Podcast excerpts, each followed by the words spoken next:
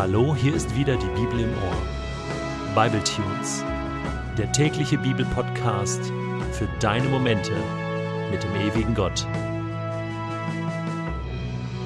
Der heutige Bible Tune steht in Exodus 12, die Verse 43 bis 51 und wird gelesen aus der Hoffnung für alle.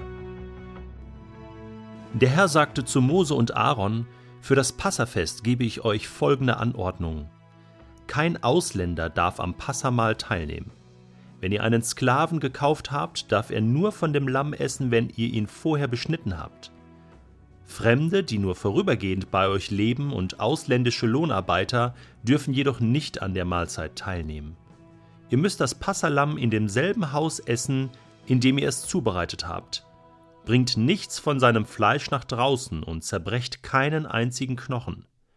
Die ganze Gemeinschaft der Israeliten soll das Passafest feiern. Und wenn ein Fremder, der bei euch lebt, mir zu Ehren mitfeiern will, soll er jeden Mann und jeden Jungen in seinem Haus beschneiden lassen. Dann kann er am Fest teilnehmen, wie jeder, der zu eurem Volk gehört. Ein Unbeschnittener aber darf auf keinen Fall vom Passalam essen. Für die Einheimischen und für die Fremden, die bei euch leben, soll ein und dasselbe Recht gelten. Die Israeliten folgten den Weisungen, die Mose und Aaron vom Herrn empfangen hatten. An diesem Tag führte der Herr die Israeliten wie ein siegreiches Heer aus Ägypten fort. Aha, da haben wir's ja mal wieder. Gott ist total ausländerfeindlich. Steht ja hier drin. Kein Ausländer darf am Passamal teilnehmen. Die werden einfach ausgeschlossen. Ja, ja, also vorher sich noch darüber aufregen, dass die Ägypter die Israeliten ausschließen und unterdrücken und irgendwie und irgendwie dumm behandeln und jetzt macht er genau dasselbe. Das sind ungefähr so die Vorurteile, die man schnell bekommen kann, wenn man Bibeltexte oberflächlich liest. Das Gegenteil ist der Fall. Israel ist sehr ordentlich mit seinen Fremden und Sklaven und ausländischen Mitbewohnern umgegangen. Gott hatte das von ihnen verlangt. Das wurde im Gesetz sogar festgelegt, dass sie sehr, sehr wohlwollend und freundlich mit ihnen umgehen. Vorbildlich. Aber warum diese Anweisung jetzt hier? Warum dürfen Ausländer an diesem Passamal nicht teilnehmen? Gut, so ganz stimmt das ja nicht. Sie dürfen schon. Allerdings müssen sie da eine Bedingung erfüllen. Sie müssen sich beschneiden lassen. Das Ganze ist nämlich eine Frage der Identität. Kann ich mich mit dem, was da gefeiert wird, identifizieren? Habe ich da einen Bezug zu, einen inneren Bezug? Ja oder nein? Das ist ungefähr so, als wenn du an eine Hochzeit eingeladen bist, wo du das Brautpaar gar nicht kennst und dir dann so überlegst, Mensch, ich gehe da jetzt hin und ich bin da den ganzen Tag dabei bei der Trauung und hinterher bei dem schönen Hochzeitsbankett und äh, schlag mir deinen Bauch voll, aber eigentlich habe ich ja gar keinen Bezug zu diesem Pärchen und es ist irgendwie ein unangenehmes Gefühl. Äh, bei einer Hochzeit sollte doch wirklich der Freundeskreis da sein und natürlich die Familie und irgendwie, ja, fehlt der Bezug. Durch die Beschneidung hat man im Alten Testament ja ausgedrückt, ich gehöre dazu, zum Volk Gottes. Das hatte Gott selbst so festgelegt. Am achten Tag sollte der männliche Nachkomme beschnitten werden, am Glied, an der Vorhaut. Und das war das Zeichen, das äußere Zeichen, ich gehöre zum Volk Gottes, zum Volk Israel. Ja. Und das war sozusagen die Eintrittskarte für alle Festlichkeiten in Israel. Denn damit brachte man ja zum Ausdruck, ich will tatsächlich dazugehören. Also wenn ein Ausländer und ein Fremder nun sagt, ich möchte mich beschneiden lassen, weil ich dazugehören möchte, und das gab es immer wieder, das waren die sogenannten Proselyten, die dann als Nichtjuden zum jüdischen Volk gehörten.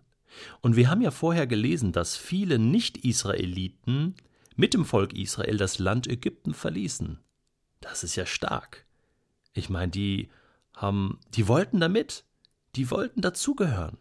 Und es kam dann später auch so, dass die dann sozusagen konvertiert sind, übergewechselt sind und zum jüdischen Volk gehörten. Der entscheidende Punkt ist aber, dass diese Menschen sich mit dem, was Israel erlebte, mit ihrem Gott, mit ihrer Geschichte, mit ihrer mit ihren Verheißungen, mit all dem, was das Volk Israel ausmachte, total identifiziert haben, dahinter gestanden haben und gesagt haben, ich will auch ein Teil davon sein.